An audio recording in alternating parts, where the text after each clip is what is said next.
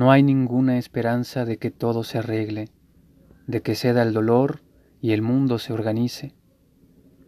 No hay que confiar en que la vida ordene sus caóticas instancias, sus ademanes ciegos. No habrá un final feliz, ni un beso interminable, absorto y entregado, que preludie otros días. Tampoco habrá una fresca mañana perfumada de joven primavera para empezar alegres.